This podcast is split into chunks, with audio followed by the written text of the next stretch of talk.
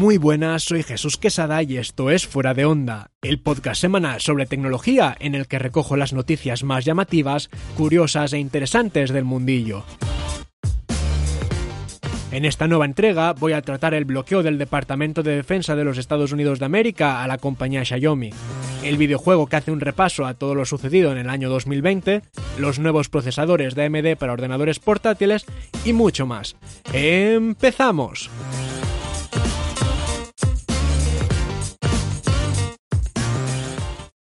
Si te digo que pienses en cuál ha sido el videojuego más importante del año pasado, probablemente se te pasen varios títulos por la cabeza.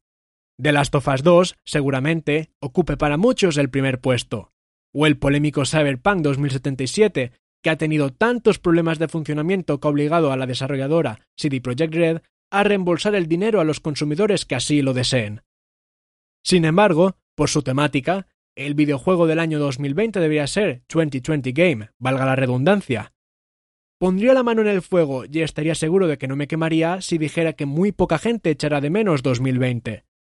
Ha sido un año fatídico en el que ha pasado de todo, y como tema principal el coronavirus COVID-19 y las cuarentenas en todo el mundo, aderezado por el 5G y el control mental mediante chips inoculados en las vacunas.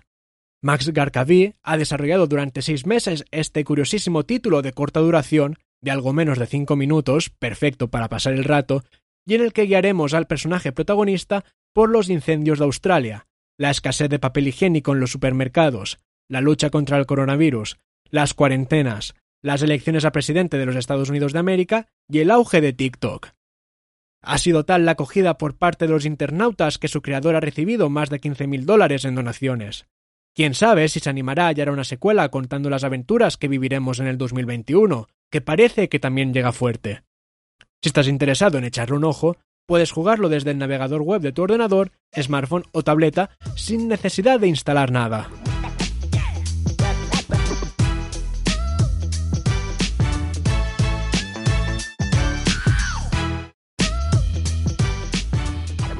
Intel siempre ha sido el principal exponente de procesadores para ordenadores, pero el auge de AMD hace un par de años con sus chips Ryzen ha tambaleado su hegemonía en el mercado.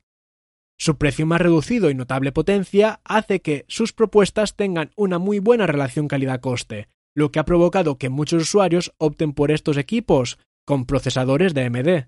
Durante el CES 2021 celebrado en la ciudad de Las Vegas, AMD presentó sus nuevos procesadores para ordenadores portátiles, los Ryzen Mobile 5000 con microarquitectura Zen 3. Estos chips cuentan con la misma tecnología utilizada en los procesadores Ryzen 5000 para ordenadores de escritorio, por lo que el buen rendimiento está prácticamente asegurado. Están fabricados en 7 nanómetros y según Lisa Su, la presidenta de AMD, han sido diseñados para centrarse en el rendimiento por vatio.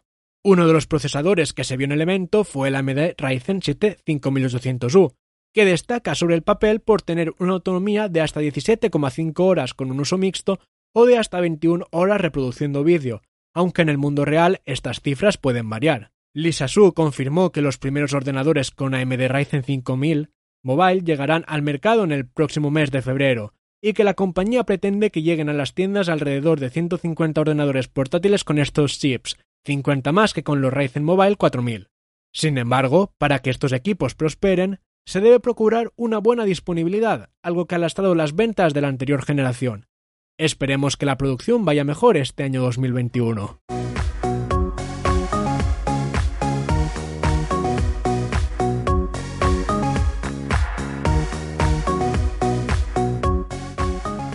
El veto de Estados Unidos a Huawei presentó un precedente en la industria.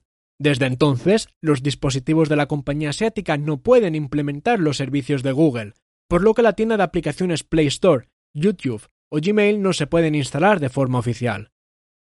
Ahora, el Departamento de Defensa de los Estados Unidos de América ha sumado un nuevo enemigo a su lista, Xiaomi. Ninguna empresa o inversor estadounidense podrá invertir en la compañía china. ¿El motivo? Preocupaciones de seguridad que han provocado el bloqueo por parte del Pentágono. La lista del Departamento de Defensa, que es diferente a la del Departamento de Comercio en la que se encuentra Huawei, está vigente desde el año 1999. Xiaomi ha entrado en ella porque el gobierno estadounidense cree que la compañía tiene relación con el ejército chino lo suficientemente estrecha como para que suponga un peligro contra Estados Unidos. De momento, Xiaomi no va a tener problemas para seguir utilizando los servicios de Google y tecnologías estadounidenses para la fabricación de sus dispositivos, como ocurrió en su día con Huawei. No obstante, los estadounidenses con acciones de Xiaomi deberán venderlas antes del 11 de noviembre de 2021. ¿Supondrá un duro revés contra Xiaomi? Solo el tiempo lo dirá.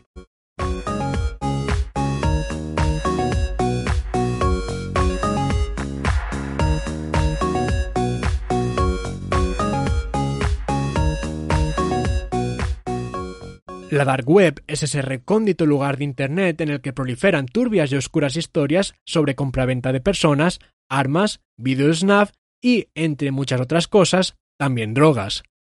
Es este último elemento el que nos ocupa en la actual noticia, pues el responsable del sitio web Dark Market ha sido detenido. Dark Market era el mercado negro, se cree, más grande de la actual Dark Web. La plataforma original se desmanteló en el año 2008, pero su sucesora, creada en el año 2019, recuperó el nombre y aumentó notablemente el alcance del anterior. Con alrededor de medio millón de usuarios y unos 2.400 vendedores, se movían a través de ella más de 140 millones de euros en criptomonedas. Su responsable, un australiano de 34 años, fue detenido entre la frontera de Alemania y Dinamarca por las autoridades alemanas. Tras una operación de varios meses con participación de múltiples autoridades de todo el mundo, el pasado lunes se cerró su servidor para acabar con el portal. Las autoridades alemanas afirmaron que se realizaron alrededor de 320.000 transacciones con más de 4.650 Bitcoin y 12.800 Monero, dos de las criptomonedas más utilizadas en la actualidad. Aunque un duro golpe contra el mercado negro digital, es de esperar que una nueva plataforma llegue para ocupar su lugar.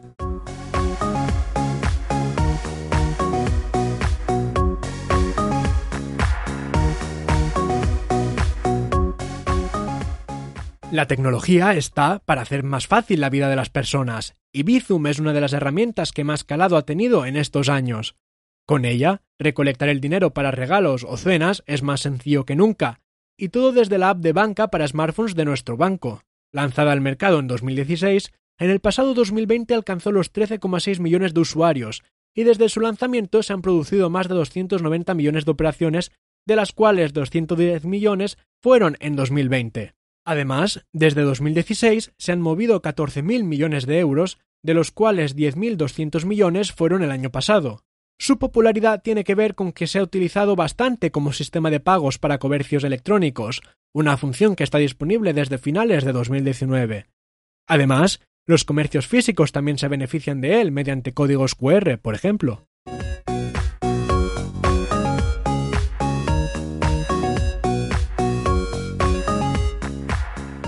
La semana pasada comentamos la polémica desatada con la nueva política de privacidad de WhatsApp, la cual permitía que se compartieran datos personales con Facebook.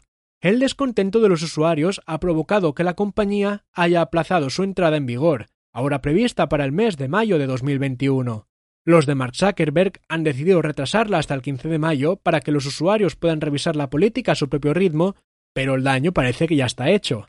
Mucha gente ha empezado a migrar hacia otras plataformas como Signal que destaca por su privacidad, o Telegram, que siempre ha estado relegada a un segundo plano. De hecho, esta última compartió un comunicado hace unos días en el que afirmaba que la app de mensajería había alcanzado los 500 millones de usuarios activos y que en solo tres días se unieron más de 25 millones de nuevos usuarios. Es curioso que WhatsApp, bastante más pobre en características que Telegram, siga siendo la opción más usada por ser una de las primeras en llegar para suceder en popularidad a BlackBerry Messenger, entre las funciones de Telegram está la posibilidad de usarlo en smartphones, tabletas u ordenadores de forma independiente al móvil, compartir archivos de hasta 2 GB, grupos de miles de personas, bots o chats autodestructivos.